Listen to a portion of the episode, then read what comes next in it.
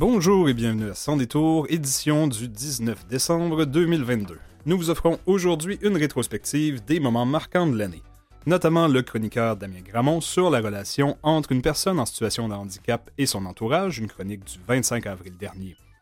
Mais pour débuter, aide médicale à mourir, malaise autour de l'élargissement aux personnes handicapées, en compagnie de Véronique Yvon, elle qui était à l'époque députée de Joliette à l'Assemblée nationale du Québec, sous la bannière du Parti québécois. Une entrevue réalisée par François Beauregard le 20 juin 2022.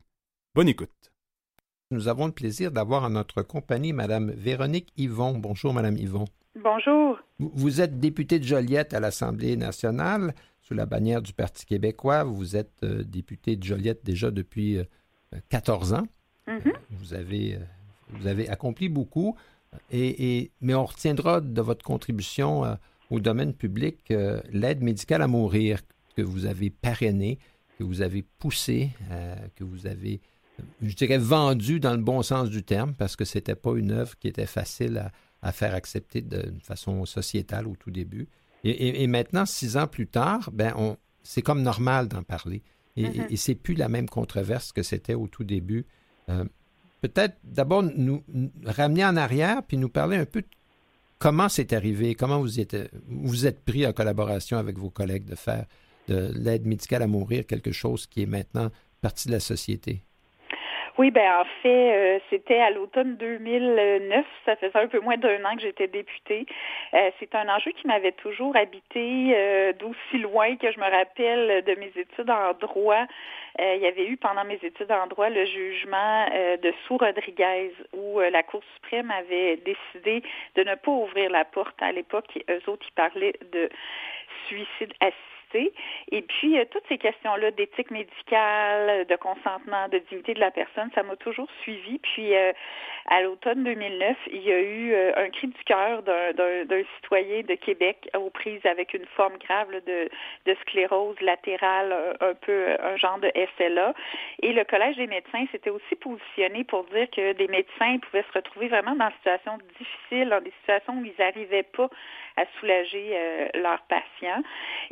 Euh, c'est dans ce contexte-là que j'ai proposé euh, de mettre en place une commission transpartisane. On en avait discuté avec les autres partis et donc j'étais pas mal assurée que quand je la déposerais, il y aurait un consentement unanime. Et c'est à partir de là, on a travaillé tous les partis ensemble, mais deuxième ingrédient vraiment important, en impliquant la population, en impliquant les gens, les citoyens, les experts et les groupes qui représentent euh, les, euh, citoyens euh, de tous horizons. On s'était promené un peu partout au Québec pour tirer le, le plus large consensus possible et c'est comme ça qu'on est arrivé aux recommandations et que par la suite, moi, quand j'ai été ministre, j'ai mis en, en œuvre les recommandations avec un projet de loi. Il y a une expression en anglais qui, qui dit The devil is in the details. Oui. Ce qui veut dire qu'on on peut, il peut y avoir un consensus sur une idée large, euh, qui ce soit juste pour la société, euh, d'aider des personnes qui, qui n'ont pas d'autre issue devant elles, euh, de mourir d'une façon digne. Mais là, après ça, il faut baliser, il y a des questions éthiques, il y a des questions légales, et c'est là que ça se complexifie. Oui, exactement. Euh, et euh, la chance que j'ai eue, c'est ça, c'est que ce rapport-là, on l'a déposé en 2011 et moi, je suis devenue députée à l'automne 2012. Euh, je suis devenue ministre à l'automne 2012 des services sociaux et Mme Marois m'avait confié spécifiquement le suivi du dossier Mourir dans la dignité de l'aide médicale à mourir et des soins palliatifs. Alors, je vous dirais que j'y ai travaillé là, de, de mon arrivée au ministère à l'automne 2012 jusqu'au début du pro, au dépôt du projet de loi en juin. Donc, presque un an de travail pour vraiment arriver au meilleur équilibre possible, au meilleur encadrement possible pour protéger les personnes vulnérables, mais pour permettre cette liberté de choix-là quand il y avait des souffrances, euh, quand il y avait un déclin avancé irréversible et bien sûr une maladie euh, grave et incurable. Et donc, par la suite, on s'est encore donné tout l'automne, on a fait des consultations à nouveau sur la base d'un projet de loi bien défini. On a étudié article par article, puis finalement, il va être euh, adopté pendant l'année 2014. Maintenant, si, on revient aujourd'hui, euh, oui. La session parlementaire qui vient tout, tout juste de, de se terminer, euh, il y avait le projet de loi 38 qui visait à, modifier, à élargir l'aide médicale à mourir parce qu'on voulait inclure d'autres types de, situations, des, maladies neurodégénératives comme l'Alzheimer, par exemple. alors là, ça ramène tout un questionnement. malheureusement, la session s'est terminée en disant, ben, pas tout de suite, mais bientôt. Euh, comment est-ce que vous voyez la suite des choses? Parce que vous-même, vous allez vous retirer de la vie politique, mais vous allez certainement rester intéressé au dossier. Ah, ça, c'est sûr, c'est sûr, sûr. Euh, ben, écoutez, on espérait vraiment pouvoir y arriver. On a fait une autre commission dans la dernière année transpartisane sur la question spécifique euh, des personnes atteintes de maladies neurocognitives comme l'Alzheimer, comme vous le dites si bien, euh, d'autres formes de démence, qui fait en sorte que des personnes perdent leurs facultés cognitives et deviennent inaptes. Et l'idée, c'était de prévoir un mécanisme par lequel quelqu'un pourrait faire une demande après avoir eu un diagnostic pendant qu'il est toujours apte à le faire, en prévision d'un moment où il souffrirait, euh, où vraiment il ne voudrait plus vivre, mais il ne serait plus apte. Et euh, c'est extrêmement complexe. Et quand, comme vous le dites si bien, le diable est dans les détails et euh, euh, c'était une chose d'avoir les recommandations de notre rapport en décembre, mais quand le ministre a déposé le projet de loi le 25 mai, on était à deux semaines euh, tout juste de la fin de la session, donc on a essayé de faire le maximum pour y arriver, mais il y avait encore euh, des enjeux d'avoir les bonnes orientations, le bon encadrement, que ce soit le plus clair possible, de s'assurer que les idées que l'on souhaite voir être mises en application vont vraiment passer le test du réel, qu'il va y avoir autant des médecins, des infirmières pour les appliquer que des, des gens qui vont être à l'aise euh, de sentir que leur proche euh, peut faire une telle demande. Donc, euh, il y a eu beaucoup de travail. On en a fait beaucoup là, pendant la dernière semaine, intensément en études détaillées. J'ai le sentiment que le projet de loi est vraiment beaucoup meilleur avec tous les amendements qu'on a qu'on a réussi à, faire adopter et à modifier. Mais malheureusement, le temps nous a manqué là, cruellement. Il restait beaucoup trop d'articles à étudier. Et moi, j'ai juste envie de dire aux gens qui attendent cette avancée-là, parce que je sais que c'est le cas. Je donne beaucoup de conférences et c'est la question qui revient toujours, euh, que je suis confiante qu'on va y arriver parce que tous les partis se sont engagés à ramener un projet de loi euh, l'année prochaine, qu'importe qui sera au pouvoir. quelle que soit la composition de l'Assemblée nationale, les, gens qui vont y siéger, euh, toute allégeance confondue, se sont engagés à, reprendre un, dialogue non partisan. pour, pour, que ça aboutisse. Mais il faut quand même comprendre que dans un processus législatif et une mise en place, on parle on ne parle pas de semaines, on parle de plusieurs mois quand même entre une adoption et une mise en place. ça ne se fera pas 1er euh, euh, janvier 23. Oui, ça c'est l'autre enjeu. Nous, il y avait eu 18 mois entre l'adoption de la première loi et euh, sa mise en vigueur. Pourquoi? Parce qu'il faut que le terrain soit prêt à accueillir cette nouvelle réalité. Euh, dans ce cas-ci, le ministre Dubé, euh, puisque c'est lui qui parrainait le projet de loi, allait aussi dans le même horizon d'environ 18 mois. Euh, l'idée étant de pouvoir avoir les formulaires qui soient bien préparés, bien adaptés, que les médecins soient formés, que les guides de pratique qui soient faits, les protocoles. Donc, il y a quand même une complexité. Puis on veut, on veut pas que ça se mette en branle et qu'on perde, je dirais, le consensus et que les gens se disent ça passe pas le test du réel. Donc, c'est très important que toutes ces étapes-là soient franchies mais si ça peut donner espoir aux gens, euh, moi je pense, puis le ministre aussi était du même avis, que euh, les mois que l'on perd en quelque sorte parce que le projet de loi n'est pas adopté, ça va probablement permettre de raccourcir le délai d'implantation de la loi une fois qu'elle va être votée, parce que là, le signal été envoyé très clairement aux fonctionnaires, au Collège des médecins, aux gens sur le terrain, de tout de suite commencer à se préparer, à préparer les protocoles, à, voir comment ça va tout ça s'articuler concrètement à la lumière du projet de loi puis des bonifications qu'on a apportées. Donc, par exemple, si on prévoyait un 18 mois euh, avant de pouvoir entrer en vigueur, peut-être que ça va être juste un 12 mois. Donc, je pense que ces mois-là ne seront pas nécessairement perdus. C'est ça. Donc, ben, c'est Ça devient, ça devient pas une question de si, ça devient une question de quand. Alors, euh, c'est toutes les, toutes les parties impliquées savent que ça va de toute manière survenir euh, avec une approximation raisonnable sous quelle forme. Euh, ils sont, tout le monde est capable de se préparer un peu en conséquence. Quand, l'aide, j'ai avancé quelque chose, et, euh, s'il vous plaît, arrêtez-moi si je me trompe, mais quand au Québec, l'aide médicale à mourir euh, a, été, a été mise de l'avant, il y a déjà plusieurs années. Le reste du Canada était un peu à la remorque, si je peux dire. Depuis ce temps-là, il y a eu des législations qui ont, qui ont été promulguées à d'autres niveaux, donc au, gouvernement fédéral, entre autres. Est-ce que maintenant le Québec est, est, devant toujours la parade ou un peu derrière ou à côté? le fait du manque d'uniformité peut peut-être créer aussi un flou. Oui, je dirais qu'il y a un mélange, c'est-à-dire que malheureusement, le gouvernement canadien n'a pas agi de manière proactive. Ils ont attendu les décisions des tribunaux. Alors, c'est à la suite d'un jugement de la Cour suprême qui est venu renverser le fameux jugement dont je vous parlais quand j'étais à l'université et qui a donc permis, euh, pendant que nous, au Québec, la loi allait entrer en vigueur, il y a eu ce jugement-là. Euh, donc, euh, il n'y a pas eu un si grand retard entre le Canada et le Québec, mais c'est quand même venu plus tard que le Québec, euh, parce que nous, on avait pris les devants. Et ce qui est fantastique, c'est que le jugement s'est inspiré beaucoup, beaucoup de la loi québécoise en termes d'encadrement. Mais un jugement étant un jugement, ça ne rentre pas dans tous les détails d'une loi. Exact. Et donc, euh, le, code criminel a été amendé. Et puis, euh, à certains égards, ils n'ont pas fait nécessairement les mêmes nuances sur la maladie grave et incurable. Et euh, c'est pour ça qu'il y a ce fameux débat sur, euh, je dirais, est-ce que le Québec est en avance ou en retard? Sur la question de la demande anticipée pour les maladies neurocognitives, on est clairement en avance le débat n'est pas vraiment amorcé comme tel au fédéral.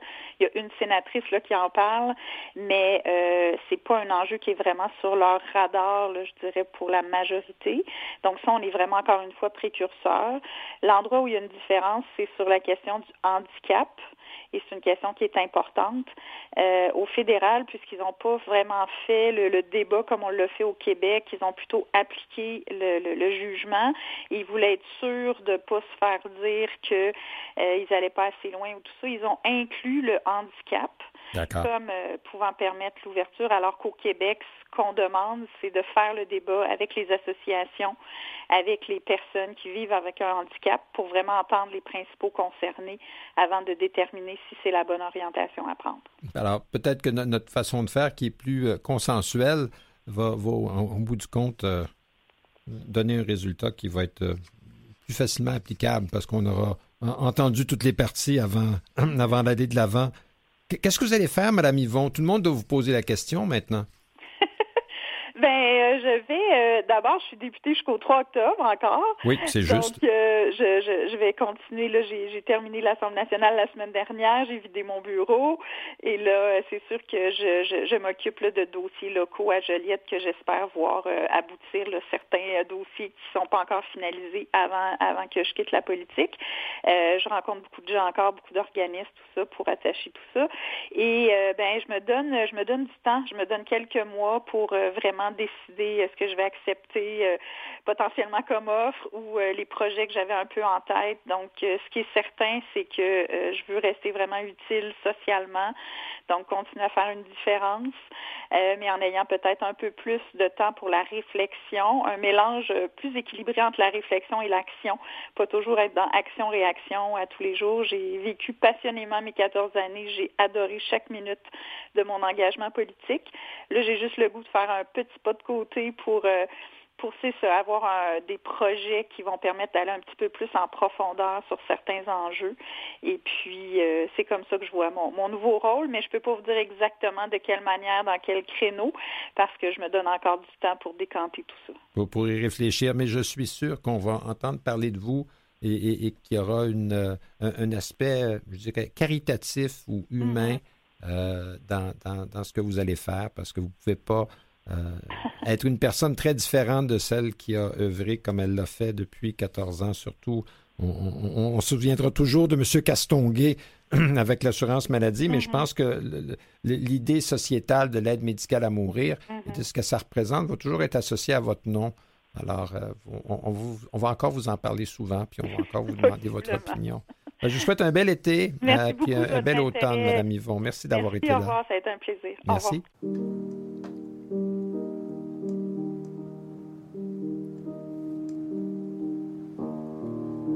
Décembre revient quand la neige, neige,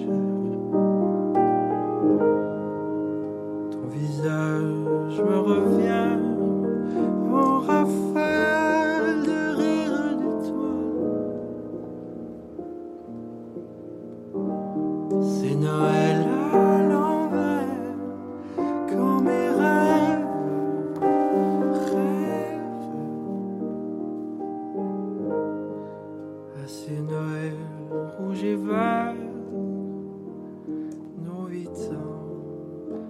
petits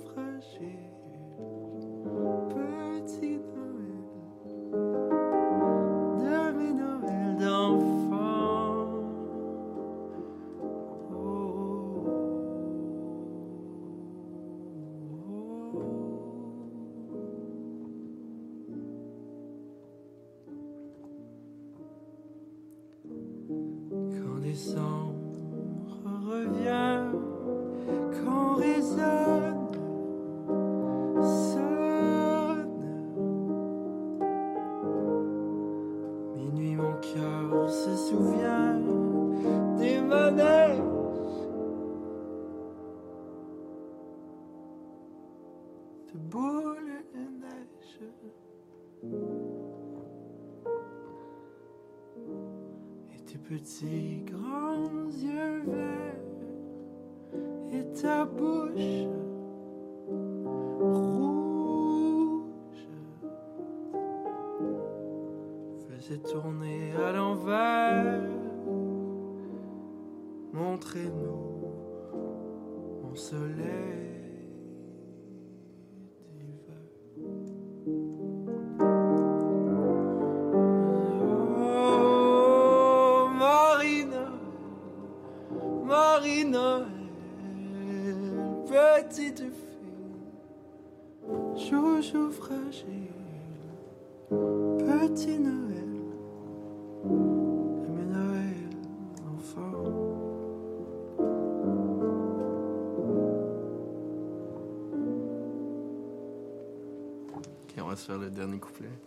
doux, en mode. Euh, on est dans une petite pièce réconfortante, il y a un petit feu, on est en dehors de Montréal parce que sinon c'est illégal, mais whatever, vous faites ce que vous voulez. Puis là, on est bien, c'est ça le pot.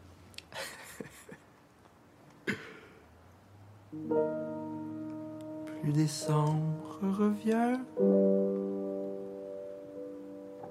plus la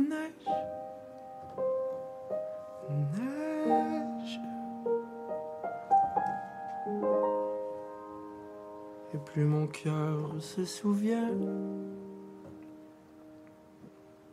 Nos huit ans, nos amours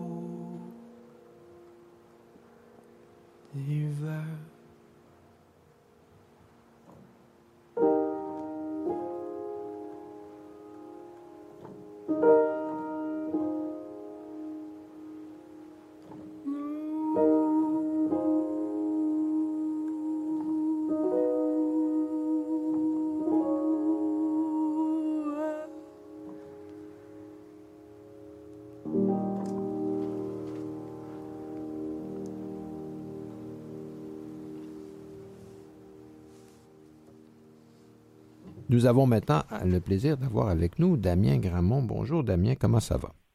Bonjour M. Beauregard, ça va bien vous? Ça va très bien, merci. Et, aujourd'hui, vous venez nous parler euh, d'un sujet qui, nous touche tous, euh, parce qu'on ne vit personne n'est une île. Euh, la dynamique, la relation entre une personne en situation de handicap et son entourage. Exactement.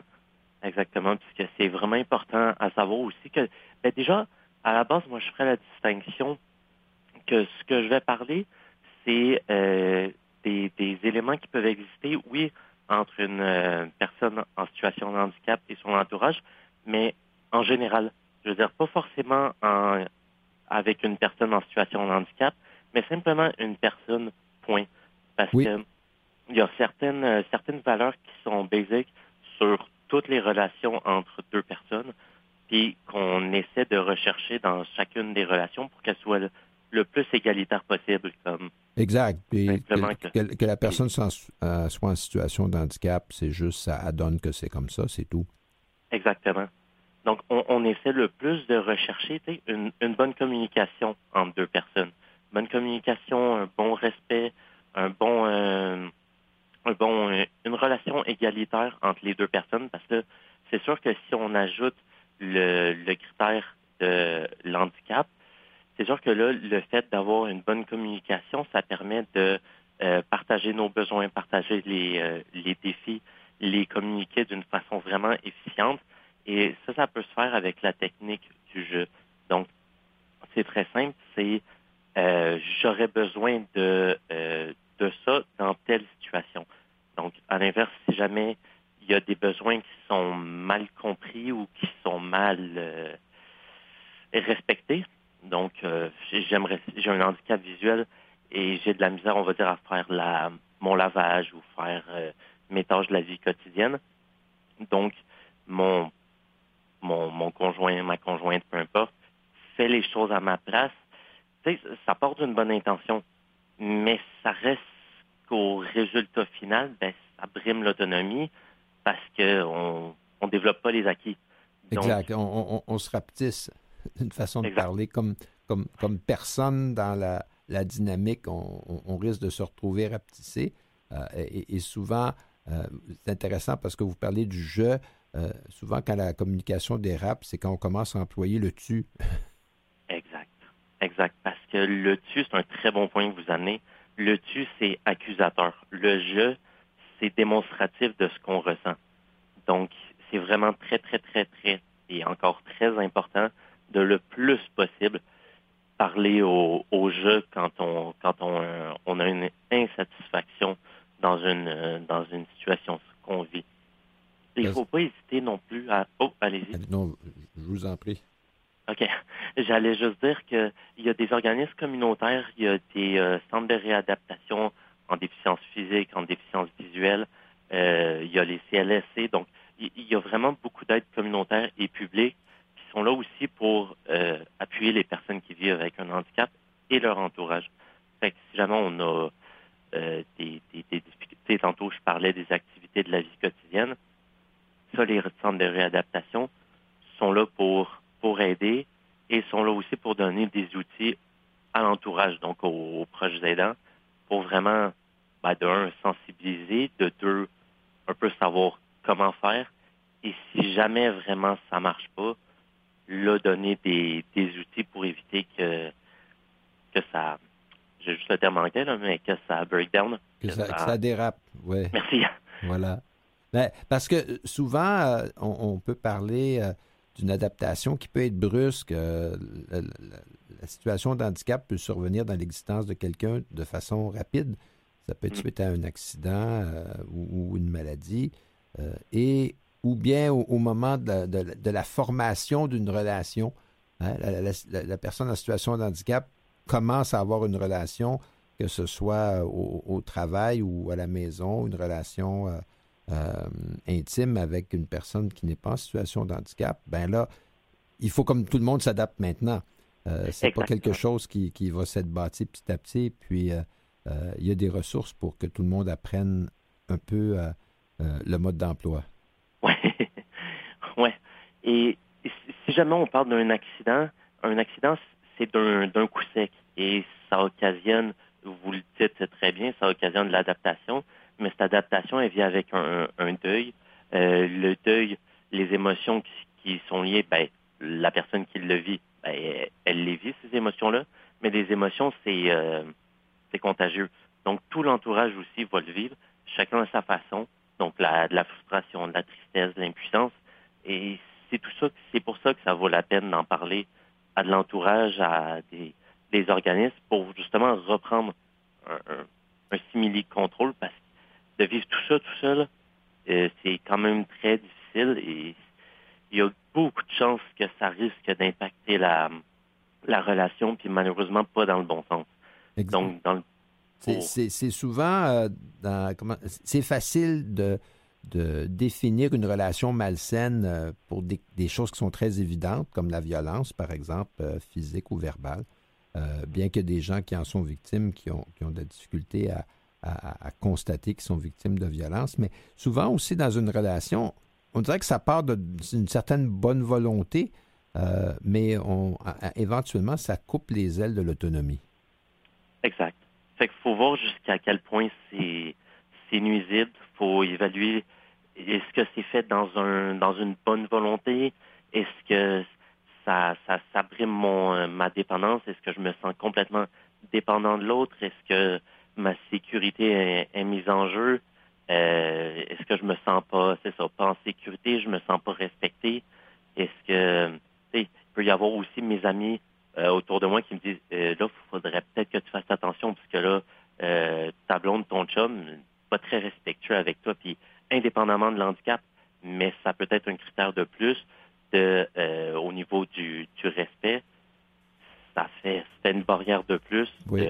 Souvent, on ne voit pas une situation dans laquelle on est impliqué intimement parce qu'on on, est comme trop proche, puis des gens autour de nous qui ont un peu de recul peuvent peut-être nous aider.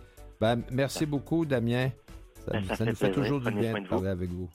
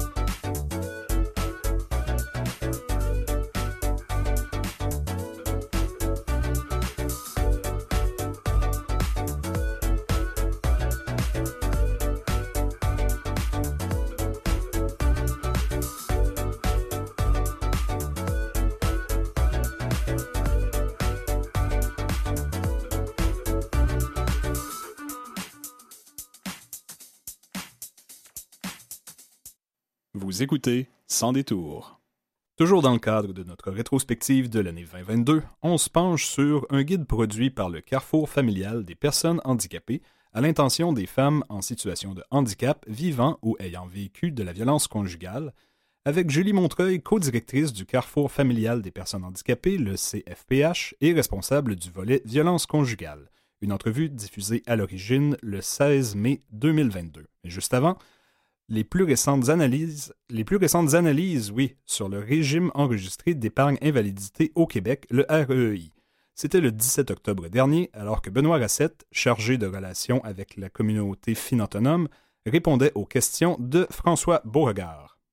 La firme Raymond Chabot Grant Thornton pour le Centre d'expertise euh, en finance de Finautonome qui est un organisme, on le rappelle, qui voit à promouvoir l'indépendance financière, l'autonomie des personnes en situation de handicap, révélait les plus récentes analyses sur le régime enregistré d'épargne invalidité du Québec, le REEI, et, non seulement cela, mais évidemment le portrait euh, des gens en situation de handicap au Québec, entre autres quand, quand il est question du crédit d'impôt pour personnes handicapées. Voilà, alors pour euh, faire le tour de la question, nous avons avec nous Benoît Rassette. Bonjour Benoît, comment allez-vous? Ça va bien. Bonjour François. Ça va très bien, merci. Alors euh, oui, j'ai assisté à la conférence vendredi matin. C'était fort intéressant.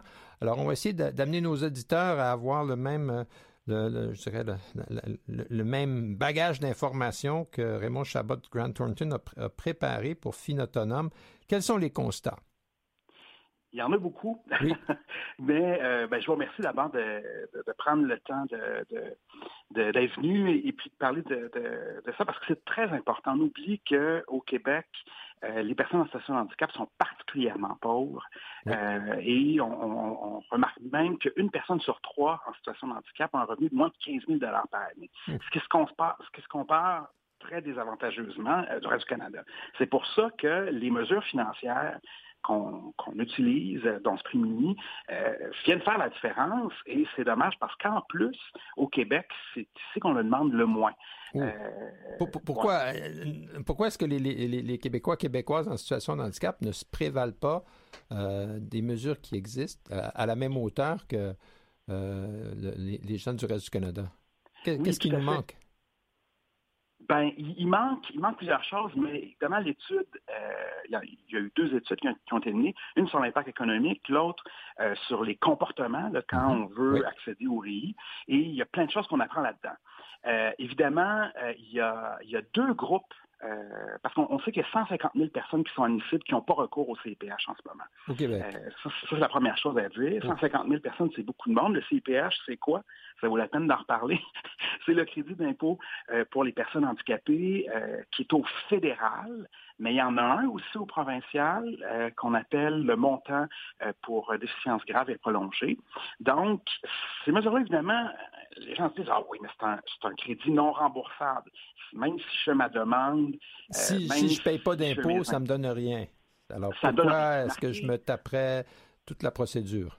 Ben, il y, a, deux choses quand même. Il faut dire que ça peut aller jusqu'à 1064 14 dollars euh, au fédéral, puis 517 dollars euh, au provincial qu'on économise quand on fait nos impôts. En tout cas, quand on tire des revenus en plus, disons, de la solidarité sociale ou quand, on a des, revenus euh, d'emploi.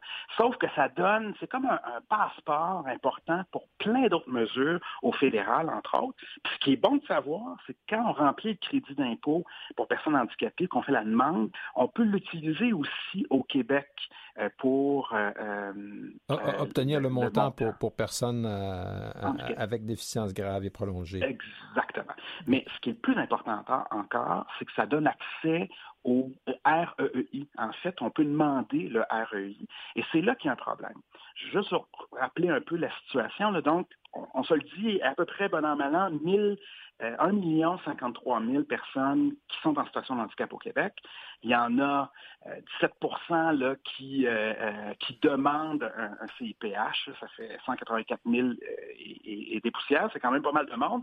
Et là-dessus, il y a seulement 24 891 personnes, donc à peu près 25 000, qui demandent le RI.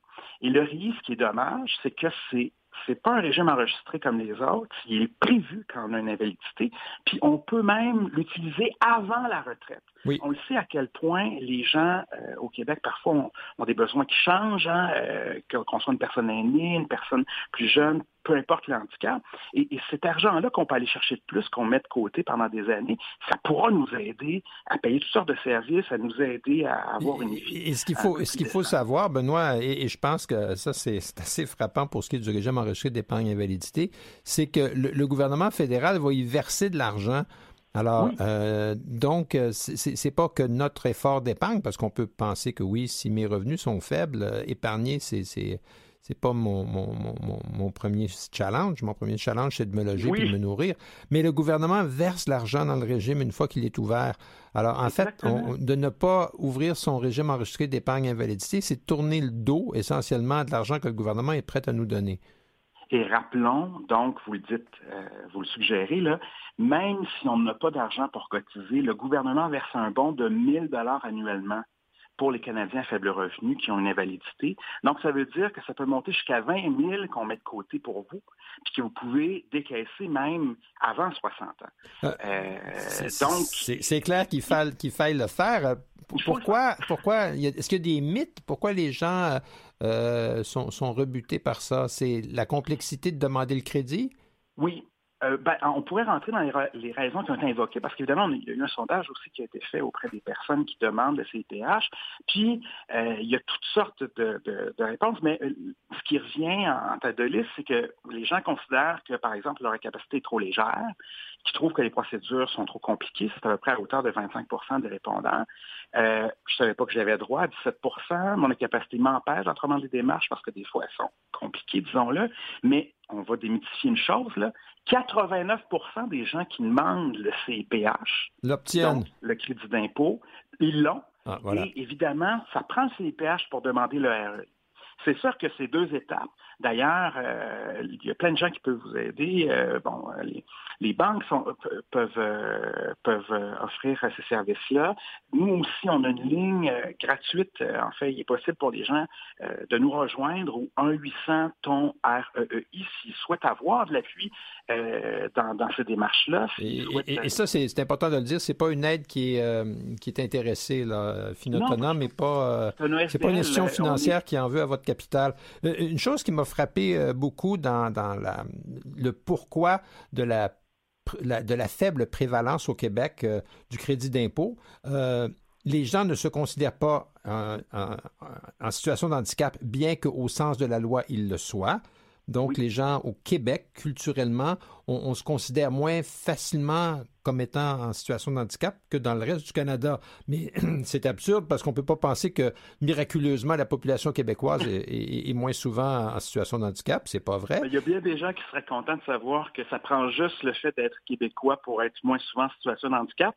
Mais non, mais ça c'est autre chose. Mais, mais sérieux, sérieux, euh, il y, a, comme une, je dirais, une, sous-estimation euh, de ou, l'inverse. On pense que la barrière est trop haute. Or, euh, elle est relativement euh, raisonnable. L'autre chose, c'est que la tranche d'âge de 65 ans et plus au Québec est particulièrement sous-représentée. On dirait vraiment que les aînés au Québec euh, ne, savent pas qu'ils ont droit à ce crédit-là et conséquemment s'en privent. Et, souvent, c'est à une période de la vie où le, soutien financier serait bienvenu. Tout à fait. Vous identifiez même là deux des groupes euh, pour lesquels on a vu que c'était plus difficile l'autodéclaration qu'on appelle, ou le fait de se reconnaître comme personne en situation de handicap. Euh, les Québécois qui ont des incapacités graves, mais temporaires, Pensons aux gens qui ont la COVID longue ah, en ce moment. Pensons les gens euh, qui, sont, qui vivent des dépressions. Pensons les gens qui sont accidentés euh, puis qui euh, perdent des, qui ont des limitations d'activité de manière temporaire. Ces gens-là, peut-être qu'ils sont souvent pas assez informés ou encore qui se voient pas comme étant en situation de handicap, mais ils peuvent avoir accès. Parce que la, la notion d'handicap sur une base temporaire existe. Voilà. Exact. Et, ça, les, les gens s'en rendent pas compte. Oui. Autre chose, vous parlez du, vous parlez du, diabète aujourd'hui d'ailleurs. Euh, vous savez que les gens qui ont le diabète type 1 euh, peuvent certainement avoir accès au CIPH. Souvent, ils ne le savent pas.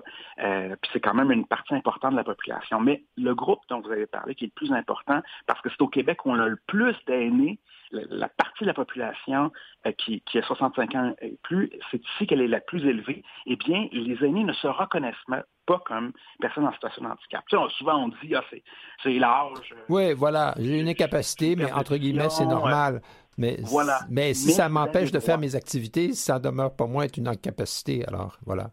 Tout à fait. Donc, vous avez droit au CIPH au fédéral, au montant pour déficience grave et prolongée, au provincial. Ça, c'est super important que les gens sachent.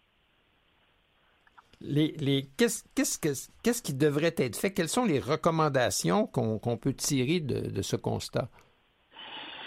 Écoutez, il y a quatre, quatre grands euh, enjeux qui ont été identifiés par euh, la firme euh, euh, Raymond Chamot, Grant Norton. Euh, d'abord, la complexité des procédures, les lacunes dans la compréhension des bénéfices. Donc, d'un côté, on croit que ça ne donnera rien, c'est PH, le REI. Et c'est faux. Je rappelle que 89% des demandes sont acceptées. Puis des fois, c'est en deuxième tour. Il hein. faut, se dire ça. Hein. Des fois, on refuse une première fois. Si on persiste euh, ou on étaille mieux, oui, voilà. mais ça, ça peut. De toute façon, 89% des, demandes sont acceptées. Alors, ça, c'est le premier volet, c'est d'essayer de simplifier le processus d'entrée. Il faut simplifier. Puis, soyons. Euh, on sait aussi qu'il y a une certaine. Euh, qu'il y, a beaucoup de gens au Québec qui ont une littératie moins grande. Aussitôt là, que les formulaires deviennent longs, euh, c'est inquiétant. Et ben, peu, peu, de gens, même les professionnels, parlent du REI. Donc, non seulement ils ne savent pas qu'il existe parfois, en tout cas 13% des gens euh, dans, ce qu'on a évalué ne euh, savaient même pas que ça existait le REI, par exemple, euh, mais en plus, ils trouvent ça difficile d'y accéder. Il y, a, beaucoup de mesures, puis pourtant, il y a de l'aide qui existe là. Et aussi, peut-être le manque d'accès des conseils de qualité, on est obligé de le remarquer. Oui. Euh, on, voyait dans l'étude d'ailleurs qu'il y avait une concentration des REI près des centres urbains, comme quoi euh, en, région, les institutions financières, peut-être une question de formation de la, euh, des intervenants dans les institutions financières. le, REI est encore plus rare, pourrait-on dire, ou sous-utilisé. dès qu'on s'éloigne un peu des, des, centres urbains. Alors ça, ça, ça fait partie un peu de l'information qui peut être disséminé, euh, certes par des institutions financières ou par des groupes euh, communautaires comme Autonome, mais il, semble que la littératie financière, malheureusement, s'affaiblit quand on s'éloigne des centres. vous avez raison. En fait, le trois quarts des, des, euh, des REI sont, sont demandés, si je peux dire, euh, euh, dans les centres urbains. Donc, ça veut vraiment dire qu'il faut faire plus de travail partout au Québec. Puis c'est ce qu'on fait aussi, c'est ce qu'on fait faire à faire, nous, comme, comme ben, organisme. C'est ça, ça, si je peux me permettre, ça fait un lien avec qu'est-ce que FIN autonome euh, et, je pense que votre œuvre est, tout à fait valable. Et, en fait, toute cette étude-là démontre à quel point ce que vous faites est, utile. Vous êtes un peu comme les, au, devant de la parade de, la littératie euh, financière de ce côté-là. Tout, C'est notre nouveau slogan, j'adore ça. Voilà. Euh, mais tout ce qu'on, donc, tout ce dont on a parlé, pour conclure, euh, on peut retrouver ça sur le site de Fin Autonome. Fin Autonome, c'est comme FIN comme financier, puis autonome comme autonome. Alors, c'est euh, finautonome.org. Et, là, on peut retrouver tout le texte euh, en format accessible, je, tiens à le dire, de l'étude de, de, Raymond Chabot sur le REI, puis l'utilisation du crédit d'impôt pour personnes en situation de handicap. Et on peut obtenir euh, une aide plus personnalisée euh, par le biais de, vos services. Voilà. Tout à fait, en appelant le 1833 TONRI, donc le 1833 866 7334. 1833 866 7334. Exact. Parfait. Ben, merci beaucoup, euh, Benoît Rassette. C'est tout le temps dont on dispose aujourd'hui. Euh, j'espère que des gens se sont reconnus et pourront euh, prendre une partie de leur situation financière en main de cette façon. Merci. Avec plaisir. Bonne journée.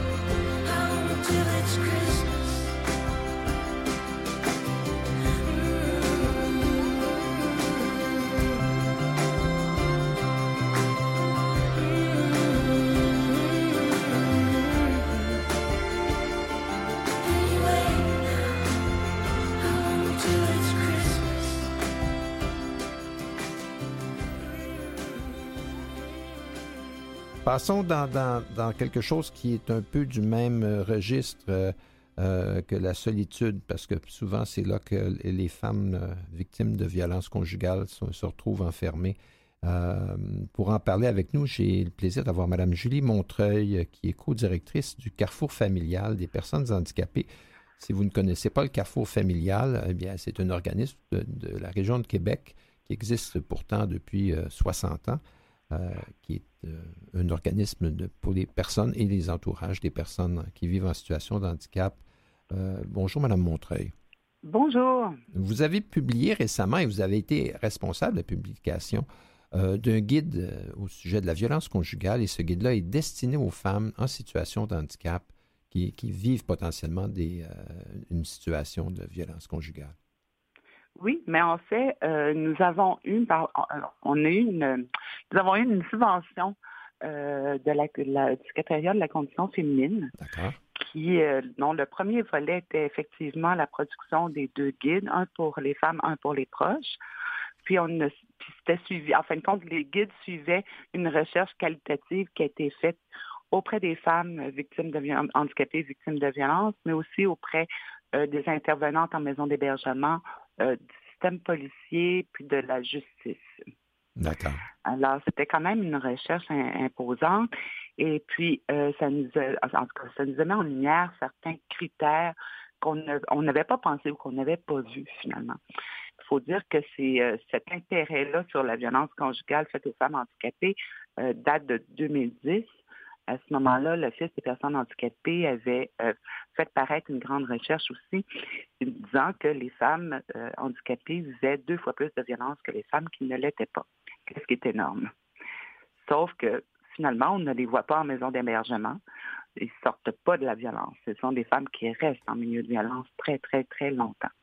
Et c'est qu'est-ce qui nous préoccupait de savoir c'était quoi les facteurs prédominants justement pour que ces, ben, pour, pour que ces femmes-là restent dans la violence puis ne puissent pas en sortir. Parce qu'il y a la sortie de violence. Puis là, présentement, on fait un deuxième volet qui est justement sur la trajectoire euh, de sortie de la violence, avec tous les obstacles qui s'y trouvent.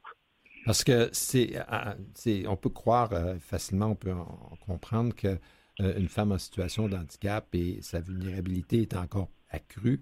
Euh, elle devient encore plus facilement une victime pour un prédateur, euh, pour un, conjoint violent.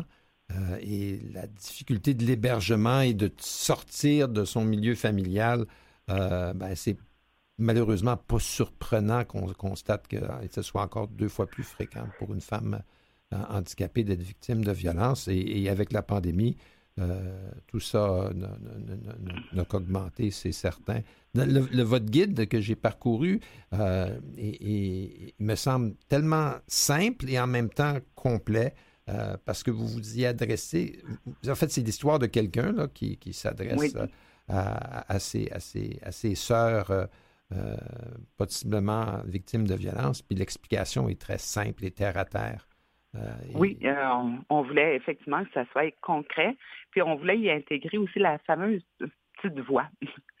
la petite voix que les femmes ont dans leur tête, puis qu'ils refusent de la suivre, en fait.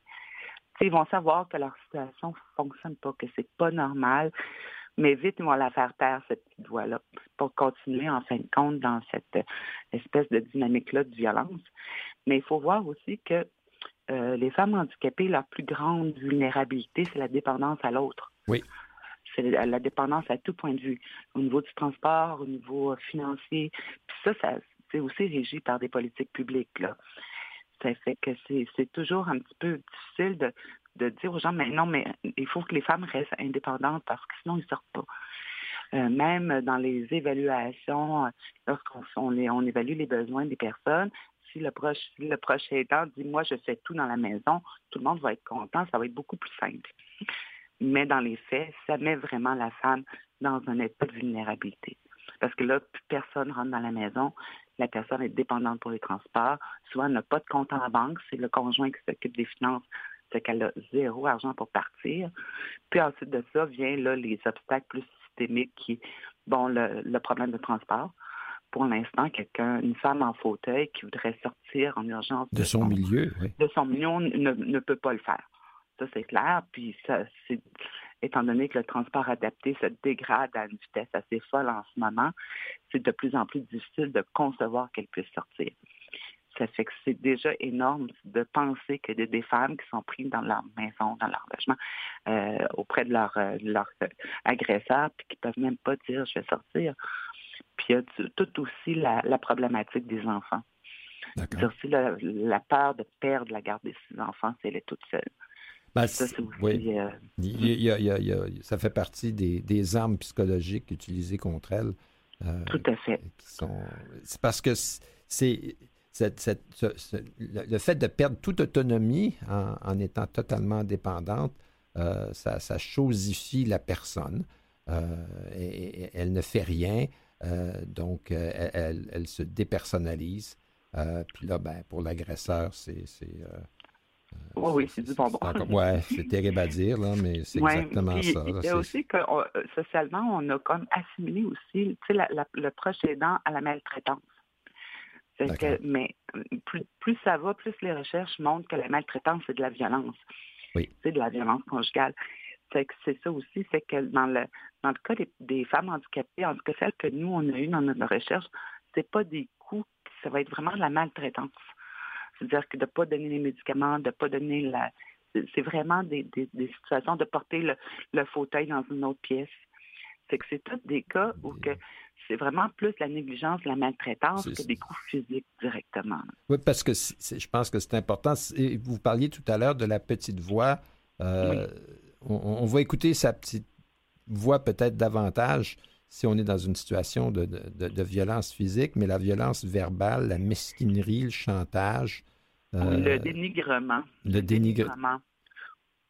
C'est de dire que euh, de parler des femmes debout par rapport à de donner des qualités, surtout au niveau de la violence sexuelle, parce qu'il y en a beaucoup de violences sexuelles, euh, dire, tu sais, ben, garde, sinon j'allais voir quelqu'un d'autre, tu sais tu fais pas qu'est-ce que je te demande, mais tu sais, la personne, elle est mal prise, elle peut pas se sauver du exact. il y a quelque chose là qui est vraiment de l'ordre.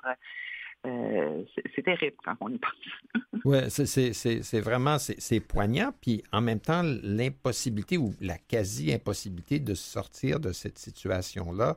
Euh, je pensais en, en, lisant le guide, qu'est-ce qui arriverait si euh, une femme dans une qui est, qui est prise dans un dans une cage de violente, là, euh, dans une situation de ce genre-là, euh, se faisait prendre, euh, je dirais, en train de lire votre guide quasiment. Oui. Là. C est, c est, ça, ça ouais, serait en oui. soi déjà le motif d'une autre escalade. oui. À, à, à, la fin du guide, il y a des ressources oui. qui sont mentionnées. Mais est-ce que ces ressources-là sont, sont, sont, susceptibles d'accueillir? Oui, euh, ceux qu'on a mis, là, c'est vraiment les, des ressources qui peuvent accueillir. Là. Ça fait que ça, c'est vérifié, il n'y a pas de problème. Les ressources ne sont pas immenses, mais il y en a. C'est qu'il n'y a pas de raison pour rester dans la violence. Au niveau de la, la, la dépendance économique, maintenant, il y a un nouveau, euh, un nouveau programme qui existe où que la femme peut avoir des sous dès qu'elle sort peut, tu sais, en fin de compte, on va voir les, les intervenants des maisons d'hébergement ont, euh, ont, un lien avec le ministère qui fait qu'ils ont une enveloppe budgétaire à donner à la femme. C'est que ça aussi, c'est un facteur qui est quand même, en tout cas, qui est amoindri, qui amoindrit la, la sortie. Euh, mais pour l'instant, le plus grand obstacle reste le transport adapté. Oui. Puis le transport adapté devient un obstacle pour toutes les personnes handicapées en ce moment. Euh, c'est encore plus pour ces femmes-là. Puis quand on pense que même les femmes victimes de violences non handicapées dans certaines régions ont plus accès au taxi, euh, ça devient vraiment préoccupant. Tout à fait, tout à fait. Il y, a, il y, a, vite dit, il y a une aide qui peut être obtenue en texto euh, en, en, composant le 438 601 1211 438 601 1211. Alors, s'il y a oui, puis quelqu'un euh, nous entend, euh, ben voilà. Tout à fait. SOS violence conjugale, toujours, toujours rejoindre SOS violence conjugale, même si c'était que pour parler à une intervenante, mais on peut rejoindre les intervenantes aussi des maisons d'hébergement. Merci, madame. C'était les interviews marquants de l'année 2022 l'année 2022 qui achève. Alors euh, ici François Beauregard, de retour en direct aujourd'hui, lundi 19 décembre. Vous écoutez Sans détour avec François Beauregard. François Beauregard et Camille Cusset, notre journaliste qui, parcourt le monde et qui d'ailleurs va repartir bientôt. On s'en reparle tout à l'heure, euh, un, peu comme on vient de faire au cours de la dernière heure, euh, où on vous offrait qui, à notre sens, était parmi les sujets les plus importants qu'on a touchés pendant l'année à Sans détour. Bien, avec Camille, on va faire une revue de presse, mais une revue de presse totale. Hein? Mm-hmm, on, remonte, on remonte le le courant et on se retrouve en février 22. Exactement, oui, c'est ça. On va faire un petit retour sur l'année. Hein. Il y a des choses intéressantes, il y a des choses un petit peu plus difficiles.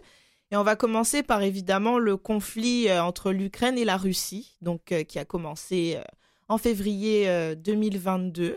Et sur la question du handicap, il y a eu des choses dans le, contexte de ce conflit. En fait, le Forum européen des personnes handicapées, ou le FEPH, a adressé dès le début de la guerre une lettre ouverte aux chefs des institutions euh, européennes et aussi aux chefs d'État européens euh, ainsi que euh, le président Vladimir Poutine et aussi Volodymyr,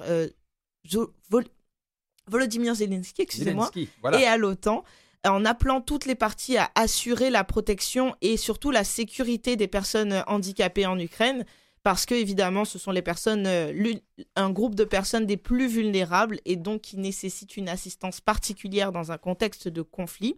Euh, le conseil d'administration du FEPH a également adopté une résolution, donc euh, juste après le début des conflits, sur la protection et la sécurité des personnes handicapées dans la guerre en Ukraine. Et donc toute cette, cette, euh, cette résolution est toujours euh, disponible en anglais sur le site donc du FEPH, mais c'est ce qui s'est fait donc pour le, les personnes en situation de handicap durant le conflit. En parallèle, euh, dans la droite ligne de la Convention internationale relative aux droits des personnes handicapées, hein, qui est donc un texte qui est applicable partout en Europe et je crois dans, dans plusieurs nations internationales. On a eu aussi la possibilité donc de de mettre en place des actions de cette convention. Donc, pour euh, surtout à l'attention des, enfants. Il y, a, beaucoup d'organismes non gouvernementaux euh, euh, qui, qui, en fait, se sont dévoués pour essayer d'aider le déplacement de personnes, parce qu'il y a eu des, des centaines de milliers de réfugiés ukrainiens, ukrainiennes, surtout au début du conflit, dans les cours des premiers mois, tout le monde fuyait le pays. Euh, et, dans, cette, dans cet exode, les personnes en situation de handicap, souvent, un, on peut avoir été oublié, ou deux, se retrouvaient euh, dans, des milieux de vie euh, totalement inadaptés. Alors, mm-hmm. plusieurs organismes se sont dévoués à, essayer de trouver une façon d'accommoder bah, les, les, gens les plus démunis, mais encore une fois, quand on dit conflit, guerre, et, là, à ce moment-là, malheureusement, les personnes en situation de handicap là, sont, sont, laissées pour compte. On en a parlé euh, à, plusieurs reprises bah, cette année. Oui, tout à fait. Bah, vous parliez de chiffres, François. 2,7 millions quand même de personnes en situation de handicap en Ukraine. Exact. Et donc 4000 enfants. Donc, euh, Alors, on, mais évidemment, ça, ça commence par une volonté pardon, on commence par une volonté des gouvernements d'appliquer de, euh, les conventions des droits. Euh, dans ce conflit-là, il semble y avoir euh, malheureusement beaucoup de bavures, mm-hmm. quoi qu'il en soit. Par la suite, parce que hein, il y a quand même des belles choses qui se passent. Mm-hmm. en 2022, au mois de mars, c'était à Beijing les Jeux paralympiques d'hiver. Oui, qui ont donc eu lieu du 4 mars au 13 mars. Et le Canada a fait une performance assez remarquée et remarquable lors de ces Jeux d'hiver, euh, avec une récolte de 25 médailles et euh, le troisième rang dans le classement général des médailles. Donc euh, ça a été très remarqué, ça a été très médiatisé, notamment par hein, les médias sportifs. Et ça, c'est bien que les Paralympiques accèdent à, avoir plus de, visibilité, d'antenne, si je peux dire, mhm. dans les grands médias. Je suis entièrement d'accord avec vous. Et euh, surtout que ça, apparemment, il y a du beaucoup de potentiel. Donc, euh, il faut le médiatiser. Les amoureux du sport euh, peuvent en profiter. Donc on parle de quand même 37 des 48 membres de l'équipe paralympique canadienne qui ont obtenu au moins une médaille, donc ce n'est pas rien dont le skieur euh, paranordique Brian McKeever. Ah oui, qui est vraiment, c'est lui, c'est, euh, il domine dans son domaine. Visiblement, hein, c'était euh, le paralympien d'hiver le plus décoré du Canada. il a atteint la marque des 20 médailles en carrière avec trois autres d'or. Et le Canada donc a gagné ses premières médailles en parasnowboard, euh, alors que Tyler Turner et Lisa Dejon donc, sont montés sur le podium donc, pour ces Et, c'est bien parce que c'est comme une continuité parce que le, Canada aux Jeux olympiques d'hiver euh, fait aussi très bien dans ses sports de glisse, euh, je dirais, plus, plus modernes, le snowboard ou les, les, bosses, ainsi de suite, le ski acrobatique. le Canada est, déjà assez, est déjà assez établi. Alors c'est bien que de voir que ça, ça se transpose en, en, en para-snowboard. Euh, j'aimerais, euh, entre autres, souligner euh, les résultats d'athlètes du Québec aux Jeux paralympiques d'hiver. Anton Jacobs-Webb, Dominique Larocque et Antoine Lehoux se sont mérités l'argent au para-hockey sur glace, le, hockey luge. Uh-huh. Alors, bravo, ça, c'est des, gens, des gens de chez nous. également, Alexis Guimont en ski para-alpin au Super G a décroché la médaille de bronze. Et il y a quand même eu d'autres athlètes qui ont bien fait. Euh, Sandrine Hamel, euh, plusieurs euh, compétitions en parasnowboard. ski paranordique aussi, Lynn-Marie Thibaudot s'est classée 9e, 18e, 13e, donc dans différentes compétitions. bravo. Mais oui. Le, Canada a été bien représenté. Et euh, d'être troisième là, dans, la liste des médailles, c'est pas rien. C'est pas rien. Et on attend donc Milan 2026, donc où il y aura les, prochains Jeux. Et le thème commun donc de tous les athlètes canadiens, c'est de continuer des performances qui sont déjà exceptionnelles. Voilà. En, parlant de performance, maintenant, on, sort du stade là, puis on, s'en va, euh, s'en va au théâtre, on s'en va au cinéma. au cinéma, oui, avec euh, bah, la cérémonie des Oscars, donc la 94e de cette année. Euh, qui a eu lieu le 14 février. Donc, elle a été marquée par des événements un petit peu euh, peu glorieux en fait. Hein. Ah oui, il y a eu la gifle là, Will Smith là, oui oui oui, ah oui, je me souviens. Sur Chris Rock. malheureusement, ça, ça a comme un peu déplacé euh, le spotlight là, on peut dire. Ben oui, tout à fait. Loin des artistes et des créateurs et, plutôt là sur. Ouais, voilà. Une action regrettable et, probablement regrettée, en tout cas. Et, d'autant plus que l'épouse de Will Smith en fait, euh, est, une personne qui, est atteinte d'une maladie euh, incurable. Exactement. Euh, et, là, de s'en moquer, bon, mais fallait-il Will Smith monte sur la scène pour gifler le présentateur, Chris Rock, je pense? Chris Rock, exactement. Est-ce que ça valait la peine de faire ça? Parce que finalement, le message n'a pas passé. Ce dont on se souvient, c'est que Will Smith est un malotru.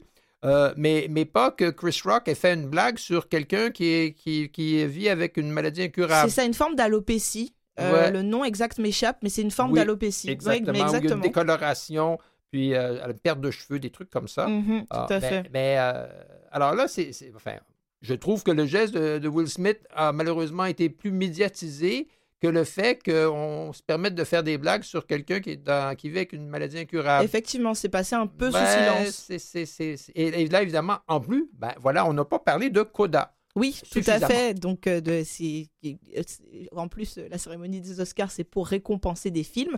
On n'a pas parlé exactement de ce, de ce succès à la base qui est français, donc qui est La famille Bélier. Et Coda, c'est un remake, en fait, de ce film. Et euh, donc, il compte les tribulations d'une jeune fille qui est la seule dotée d'ouïe dans sa famille, donc la seule à entendre. Et c'est la première fois donc, que l'Académie des arts et des sciences du cinéma a récompensé euh, une production qui mettait en œuvre vraiment des vedettes euh, qui étaient majoritairement sourdes. Donc c'est vraiment une, un, moment fort du cinéma et du paracinéma, si je peux dire ça comme ça. Oui. Bah, Donc, Coda. Des, arts dans un sens large et avec mhm. euh, une acceptation. Coda, ça veut dire Children of Deaf Adult. Alors, c'est comme finalement un acronyme administratif parce que euh, les, enfants d'adultes euh, qui vivent avec une surdité, ben, il faut faire attention là parce que peut-être que leur, euh, leur vie ne sera pas ce qu'elle devrait ah, être. Ah, alors, il y a comme un stigmate là, relié avec cette. C'est un peu comme être marqué au fer, là, se faire dire qu'on est enfant de, un tampon. de parents. Ouais, mm-hmm. ouais, ouais. Il y a comme quelque chose qui est c'est pour tourner ça justement.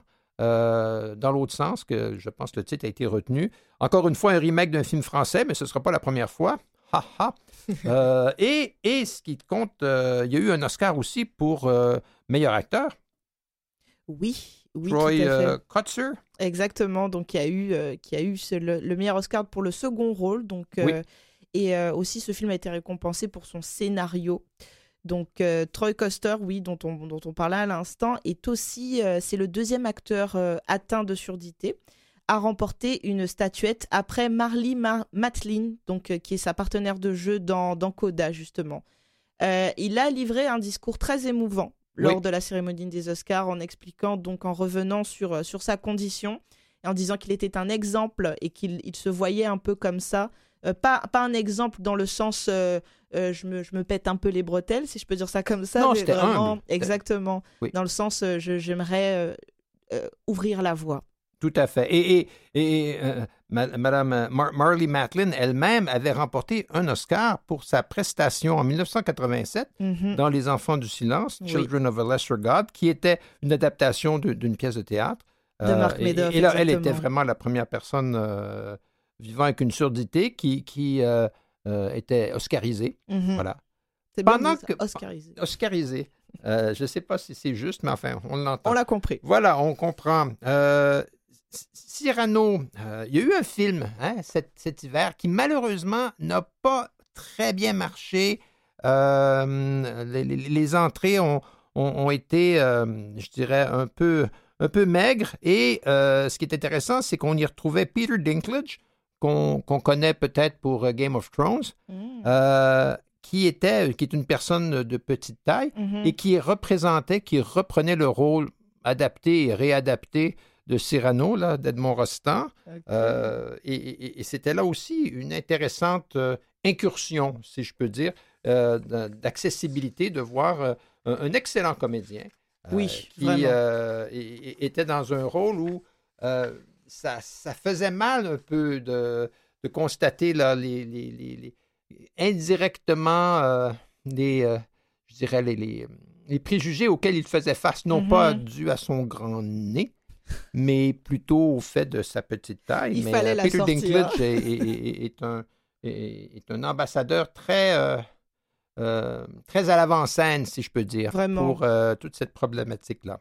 Et le problème avec Cyrano, c'est euh, la publicité, je pense. Il y a eu peu de publicité pour, euh, pour cette version du film, en fait. Exact. Et, et, puis, euh, c'est. Enfin, il me semble que ça. malheureusement, ça rentre dans la, dans la colonne des flops, hein, d'un point de vue mmh, commercial. Ah, il, faut, il, faut, il faut le reconnaître. par ailleurs, dans l'univers des créations, plus près de nous, la série 6 degrés de Simon Boulris, Hein, on se rappelle que 6 degrés, c'est l'histoire d'un adolescent qui a un, handicap visuel. Euh, il fait de la rétinite, une forme de rétinite. Il n'a que 6 degrés de vision euh, périphérique. Alors, euh, la série a été titrée aux Rocky Awards. Les Rocky Awards, c'est un, prix qui est remis au Festival international des médias de Banff chaque année au mois de juin qui est une des plus un des plus importants événements internationaux dans le domaine des médias au Canada. La Syrie avait déjà remporté, on s'en souvient, euh, d'autres prix, euh, des prix d'excellence en 2022 mhm. euh, au dernier gala de Alliance Média Jeunesse. Alors ça, c'est une série qu'on retrouve ici à Radio-Canada. À voir et à revoir. Exactement. Euh, en juin 2022, donc on a eu des petits euh, des événements euh, particuliers donc dans le monde du handicap, notamment le programme de revenus de base. oui, bah, si ça vous dérange pas, Camille, avant de parler de choses aussi arides mais importantes que l'argent, hein, on, va, on, va faire un petit rigodon. Bienvenue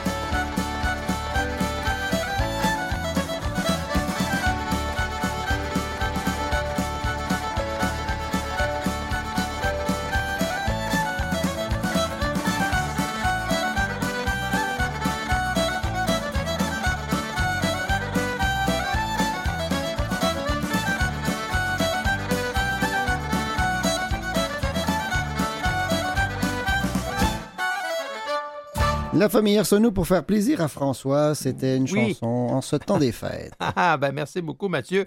Ben oui, c'était la famille Arsenault, hein, un, groupe euh, d'Acadie. Euh, c'est En ce temps des fêtes. Voilà, la famille Arsenault, leur album de Noël sorti en 2009. Allez vous le procurer? Ben, c'est très bon, puis c'est entraînant, puis ça, ça, met la, joie au cœur. Tout comme, en parlant de joie au cœur, mais peut-être d'une façon plus euh, prosaïque, le programme de revenus de base. Oui, oui, oui, bah oui, ça, ça, met de la joie au cœur de certains, c'est certain. Euh, ça a été une avancée donc euh, importante quand même en 2022 pour les personnes en situation de handicap qui ont une des contraintes sévères à l'emploi. Oui. Donc on rappelle qu'environ 84 000 personnes qui bénéficient d'une assistante sociale recevront dès le 1er janvier 2022 euh, le... 23, Euh, oula, 2023. Moi, je suis resté en 2022, là. Oula, là. On, on, ne parle que de 2022. Oui, c'est vrai, en même temps. donc, ces personnes recevront des prestations d'aide plus généreuses et donc qui pourront les aider dans plusieurs aspects de leur vie grâce au programme de revenus de base euh, qui donc a été annoncé par le ministre du Travail, de l'Emploi et de la Solidarité, M. Jean Boulet. Et euh, donc, il a fait cette annonce et ce sera officiel dès le 1er janvier 2023.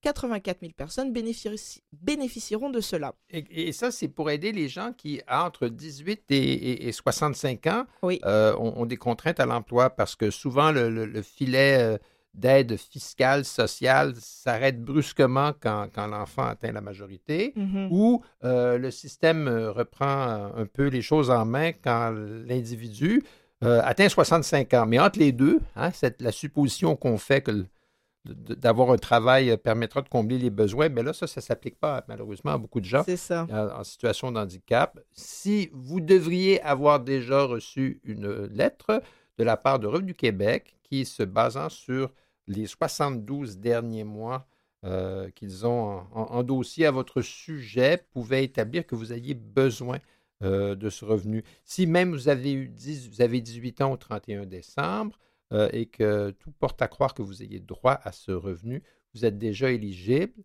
Et encore une fois, une communication a dû être euh, reçue au courant du mois de novembre. Mm-hmm. si ce n'est pas le cas et que vous pensez y avoir droit, Et là, évidemment, vous devez contacter Revenu, Québec, Et, vérifier votre dossier. Parce qu'on parle d'une prestation de 1138 par mois, ce qui n'est pas rien. Ça fait 13 000.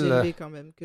oui, c'est 13 600 par année. Et il y a des ajustements aussi pour les personnes où il y a des enfants qui ont des, des enfants à charge. Euh, ou des personnes qui n'ont pas de conjoint euh, et qui vivent seules. Alors, on peut, on peut en profiter. le gouvernement canadien aussi fait des trucs, peut-être. Oui. oui, Donc euh, là, là c'est, on est sur une proposition de loi sur la prestation canadienne pour les personnes handicapées. À suivre. À suivre. 41% de la population canadienne qui est en situation d'handicap vit sous le seuil de la pauvreté. Alors, ce n'est pas rien. Le projet de loi C-22 doit établir une prestation qui vise à réduire la pauvreté et offrir certaines sécurités financières aux personnes ayant un handicap. ce projet de loi a été adopté en deuxième lecture euh, au moment où nous nous parlons et c'est maintenant l'objet d'un examen en comité. Alors ça, c'est à suivre, voir quelle, forme euh, tout cela prendra au cours euh, de l'année qui s'en vient. Euh, autre événement marquant de 2022 et non 2023, c'est la crise du, transport adapté au Québec. Je suppose que vous vous en souvenez, ça c'est quand même, c'était quand même en avril, mais ça a duré. ça a ah, duré on en a parlé à, maintes reprises. Exactement. D'ailleurs, je vous ai sorti un, article du Devoir qui a fait un, très bon résumé. Vous pouvez le retrouver d'ailleurs en ligne si vous avez envie de, de, de de remettre à jour un petit peu, euh, comprendre ce qui s'est passé exactement. Donc, c'était les problèmes de l'industrie du taxi, oui. hein, euh, liés euh, donc au transport adapté.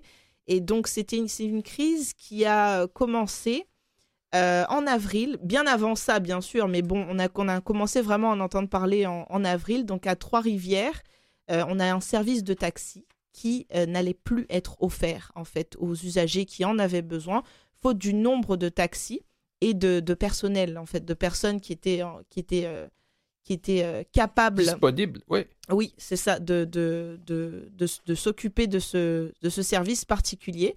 Et dans toute la province, là, on parlait quand même de 130 000 Québécois et Québécoises qui, sont encore admissibles au transport adapté et qui ont été d'une manière ou d'une autre pénalisés parce qu'il y a eu une grève.